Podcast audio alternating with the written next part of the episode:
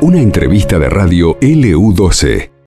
15 horas 31 minutos, nueva comunicación telefónica desde LU12. Hablamos ahora de paddle con el profesor de paddle del Calafate Sebastián Propato. Muy buenas tardes, Sebastián. Nancy de este lado, ¿cómo estás? Hola Nancy, buenas tardes.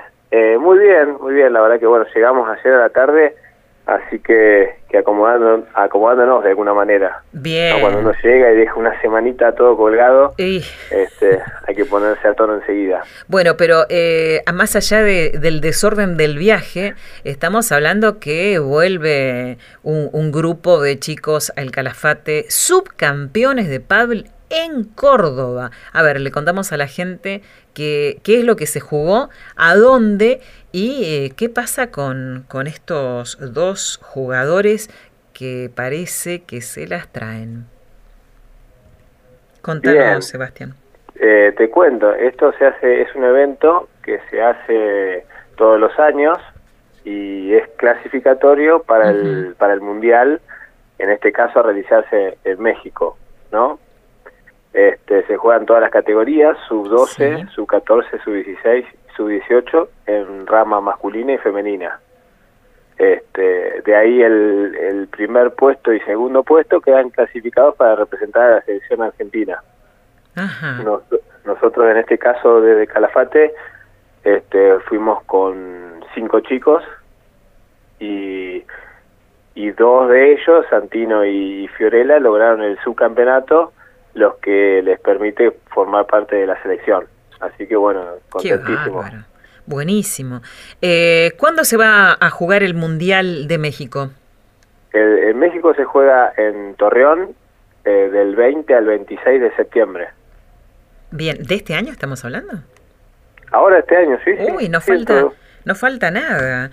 Bueno. Nada, nada, porque bueno, todo el tema de la pandemia también hizo que, que los tiempos eh, también fueran así, ¿no? Generalmente las fechas por ahí se juegan eh, con un poquito más separadas y, y, de otra y se organizan de otra manera. Este año fue bastante especial y atípico.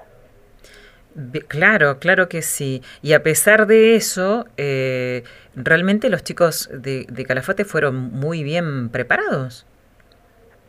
Sí, eh, te cuento, ellos son mis hijos los dos, eh, Santi y Fiore. Doble orgullo. Sí, yo en, realidad a veces uno cuando cuando hace tiene que hacer dividir los roles este entre padre y entrenadores es, bastante, es muy complejo. Este, pero bueno, yo lo que la, la ventaja que tengo es que los puedo entrenar 24 por 24. Exactamente, sí. Cuando digo esto pareciera que están todo el día, no sé, pegando una pelotita contra la pared. Claro. no, no, el, entrenamiento es de, otro, es, de, es otro lado. Es un deporte que se juega de a dos y creo que lo que primero tienen que aprender es a, tener eh, empatía, a ser solidarios y, y tener mucha comunicación. Eh, eso es más importante a veces que pegarle bien a la pelota. Entonces, es que por ahí es sí, si te tengo que decir que tiene una ventaja eh, en cuanto a que sean mis hijos, es que estoy todo el día entrenándolos de esa manera. Y después, bueno, después todos los días también entrenan al un promedio de una hora y media o dos horas, este más que por ahí también juegan algún partido, algún turno, este, también eso les permite que tener condiciones, ¿no? Para condiciones técnicas. Claro. Eh, Santino y Fiorella, ¿cómo llegaron eh, a, ganar esta última instancia? ¿Fue difícil? ¿La tuvieron que pelear mucho? Bueno, acá, acá viene un tema que es importantísimo, el tema de, que chicos, sobre todo eh, en Santa Cruz no hay muchos chicos que, que jueguen ellos terminan acá durante todo el año eh, compitiendo con, adultos. Por ejemplo, Santino juega de los 10 años este, con gente de 30, 40, este, y bueno, ahora últimamente hasta había conseguido resultados eh, en la sexta categoría de, varones, y Fiorella también estaba jugando en sexta categoría de varones acá. ¿Sexta categoría qué significa para los que no conocemos tanto del pádel? la categoría sería el nivel en general independientemente de tu edad. O podés jugar, por ejemplo, en cuarta categoría libre, cualquiera. Ellos juegan en sexta categoría libre. O sea, es decir, puede jugar cualquiera, una persona de 35 años, por ejemplo. Sí. pero eso a nivel acá amateur. Cuando van a competir, compiten con gente de su edad. Eso da claro. Y ahí es donde la cosa cambia casi totalmente, porque eh, si bien obviamente vos entendés que un chiquito de 11 o 12 años no tiene las condiciones físicas de uno de 35, también juega diferente. Ajá. Pero es bueno. Es todo diferente. Me imagino que también eh, tiene que ver eh, el, estado físico, eh, el, el, desarrollo físico, ¿no? De, estamos hablando de un niño y, contra un adulto. Eh, sí, sí, pero así todo, eh, ya te digo, consiguen resultados. Y ya veo. en la categoría libre también, ¿no? Cuando han conseguido resultados, Santi ha ganado la, la sexta y Fiore ha llegado a distancias finales. Pero, pero ¿qué pasa? Cuando juegan con chicos, si bien te da una ventaja, por ejemplo, que tienen un, un manejo de, de, partido y nervios, qué sé yo, hay chiquitos de 11, 12 años que se vayan a llorar mientras están jugando o se descomponen, porque obviamente es una presión por ahí que no están tan preparados. A ellos les parece normal. O sea, por ahí algunos padres me decían, qué bien tu hijo que vino y lo abrazó al mío cuando se puso a llorar. Y le digo, bueno, es que por ahí ellos están acostumbrados, más allá de que uno les habla que tienen que ser así, que tienen que tener en empatía y que tienen que entender que, que si a mí me toca estar bien, es probable que al otro le toque no estar tan bien o, mal. Este, y ponerse del, del, lado del otro también. O sea, no no hacer abuso de esa situación, sino este, tratar de, no sé, de colaborar lo que puedan. Este, como hicieron al final, que le di un abrazo y creo que los chicos este, se sintieron mejor. Este, y, eso, ya te digo, por un lado le juega a favor y por otro lado en contra, porque hay golpes que ellos no hacen, porque los adultos eh, se los podrían bloquear y que les convendría hacerlo con los chicos porque, dada el tamaño del físico, eh, sería mucho más este, efectivo. Y, y, eso es lo que, por ahí, bueno, estoy entrando muy en algo muy técnico, pero eh, se nota. Yo me doy cuenta que dejan de hacer golpes porque, claro, los grandes se los eh, bloquean o les llegan, como se dice en el padre, y los chicos no. Yo le digo, tiren, tiren eso porque acá están con chiquitos, le digo yo, tiren, tiralo a ese golpe que lo dejaste de tirar hace un año. Y bueno, ahí es donde viene la, adaptación a jugar con él en esa edad. Bueno, y, este. y, todo lo que tiene que ver con participación eh, deportiva, eh, con campeonatos, con subcampeonatos, con este mundiales eh, y demás, requiere también de, un esfuerzo económico eh, importante, ¿no? Eh, en ese aspecto, ¿cómo hicieron para, para manejarse, digamos, hasta, hasta el momento y cómo piensan hacer para llegar al, Mundial de México? Bueno, ese, ese problema que digamos que, este, hasta ahora no lo pudimos, o sea, digamos, recién lo estamos masticando porque nos enteramos ayer cuando estábamos subiendo al avión estábamos subiendo al avión y nos llegó el mail de la convocatoria. Este, si bien lo teníamos en mente, porque al, haber salido segundos eh, quedás como clasificado, te tiene que llegar el mail, porque si algún directivo considera que tiene que ir el 3 en vez del 2, va el 3, porque es un seleccionado. Ajá. O sea, el este, mail que estás diciendo es en el que eh, les dicen que van a formar parte de la selección argentina de paddle. Claro, la, APA te manda eh, la convocatoria y te dice, bueno, si, que, si la aceptás, eh, llenas el campo con tus datos y el de la compañerita que vas a jugar el Open, porque se juegan dos torneos. Eh, uno que es por selección, que es el que vos juegan todas las categorías versus todas las categorías de otro país, el que suma más puntos gana y pasa de ronda, y a la par jugás otro torneo en el que sos vos, sos una dupla con tu compañera. Bien, o sea, la primera parte es individual, digamos, y la segunda lo haces en dupla. Claro, todo ahí, pero todo en esos, en esos en esa semana. Sí. Este, así que bueno, que lo podés quedar afuera como selección y, seguir en el Open o quedar afuera en el Open y seguir como selección. Eso es independientemente como vayas eh, pasando de ronda. Ajá. ¿Y la, este, la, conformación de, las parejas, eh, ustedes pueden influir, digamos, o no? Sí, en el Open. En el selectivo, a vos en realidad te seleccionan, quedan entre cuatro, en el caso de las nenas, por ejemplo, cuatro nenas, y de esas cuatro nenas, cada vez que se enfrenten a un, a un país, eh, te dicen, bueno, vení vos y vos y juegan este partido. En el otro partido puede que repitan, o puede que elijan otras dos, puede que, o puede que repitan una jugadora y la otra no. Este, ellos entre cuatro jugadoras pueden ir eligiendo siempre, dos.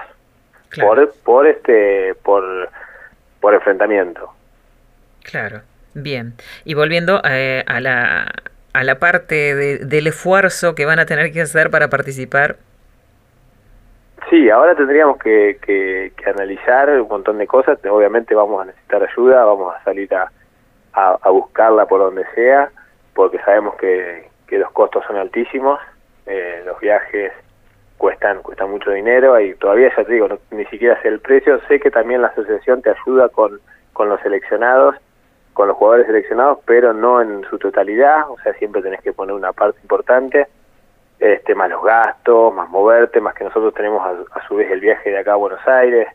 Eh, bueno, ahí teníamos que salir a hablar y ver si, si en este caso, no sé, eh, la gente, el gobierno o, el que pueda nos dé una mano para, para poder terminar de cumplir el, este sueño y esto que hace ya más de, de dos años que venimos trabajando, porque en realidad en, en la pandemia seguimos trabajando, en casa, en casa entrenábamos todos los días y ahí las rebuscábamos con palitos, con maderistas y con cualquier cosa la, la manera de seguir. O sea que no es que, si bien los resultados pueden darse o no, este yo yo doy fe de que no fue una casualidad, ellos ellos han trabajado mucho. Más allá que ya te digo, podíamos aceptar que los resultados no se den, estábamos preparados para aceptarlo, pero sabíamos que teníamos posibilidades porque habíamos trabajado mucho.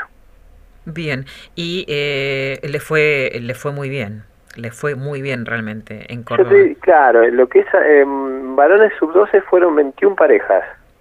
Sí. No, lo que sí es un torneo convencional en el cual hubo octavos, eh, semifinales. Las mujeres, que es lo más difícil de, de conseguir, no solo a nivel nacional, sino a nivel mundial, creo que de España, en todos los países recién se están metiendo nenas a competir, no es que no haya nenas que jueguen, nenas que se animen a presentarse en selectivo.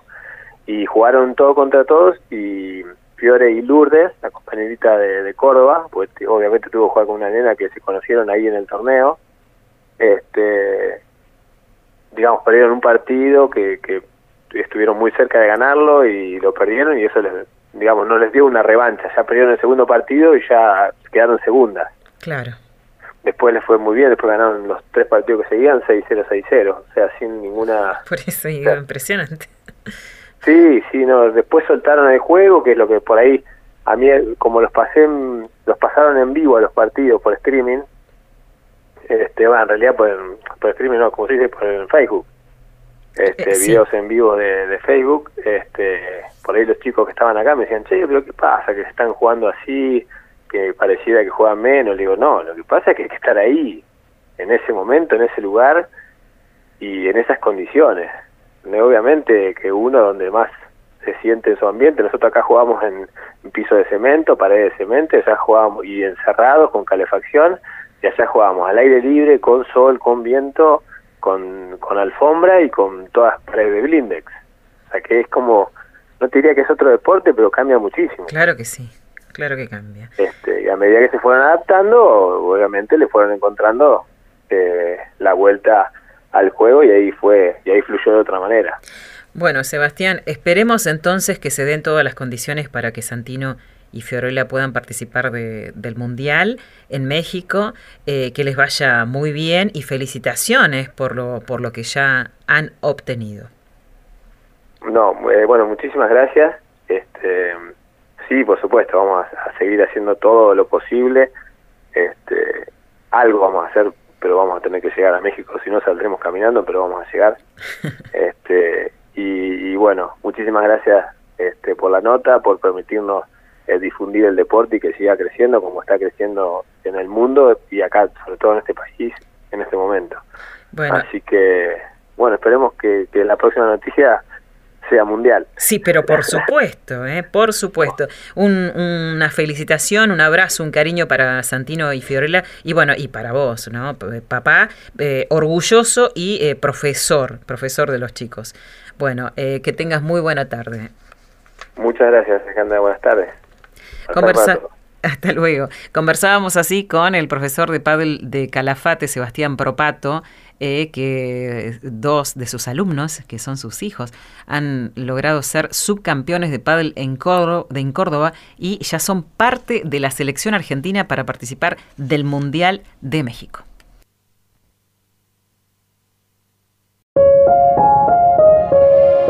Esto pasó en LU12, AM680 y FM Láser 92.9.